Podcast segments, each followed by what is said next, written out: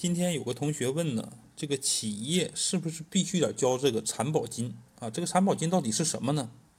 这个全称啊就叫残疾人就业保障金啊，残疾人就业保障金啊。他说呢，他这个前期啊，他们都是零申报的啊，现在就是问一下，这个是是不是必须点点申报啊？因为对于我们任何一个财务人员来讲啊，都是和一个很头疼的问题。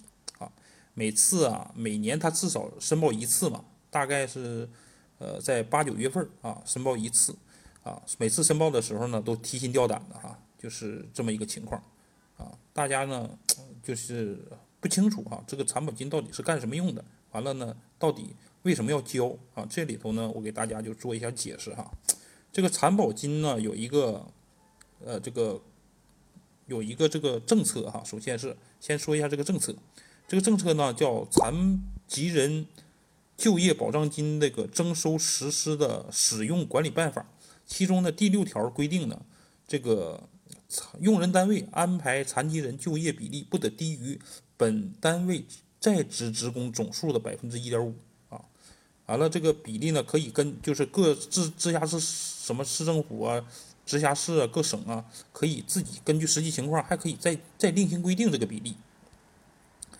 但呢，他又说了是什么呢？就是如果这个安排残疾人的就业这个比例啊，如果就是你低于啊百分之这一点五，或者是低于这个各省市这个自行规定的这个比例的话，你就点需要交这个残疾人保障金。如果要是高于这个比例的话，就不需要再交了哈。就是其实就是说，这个政策呢，其实是鼓励我们啊去这个雇佣这个残疾人。啊，参与这个社会的劳动劳动工作，其实他这个本心呢，其实肯定就是这方面，就是要求这个大多数企业啊，尽可能的接收这些残残疾人哈，不能让他们在家里头呃无所事事，是不是啊？这个对社会是一种福利，其实就是我们。但是呢，如果你要是没有达到这个比例的话呢，那你就得交一点的社会责任的费用啊。这个时候，这个这个费用呢，就是这个。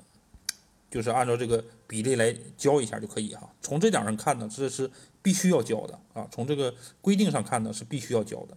呃，还有一个优惠政策，它是对这个新办企业啊，注册工商注册登记呃起啊之日起三年内啊，这个职工呢在二十人啊，现在调整为三十人了，在这个三十人以内的这个企业，三年内是可以免收这个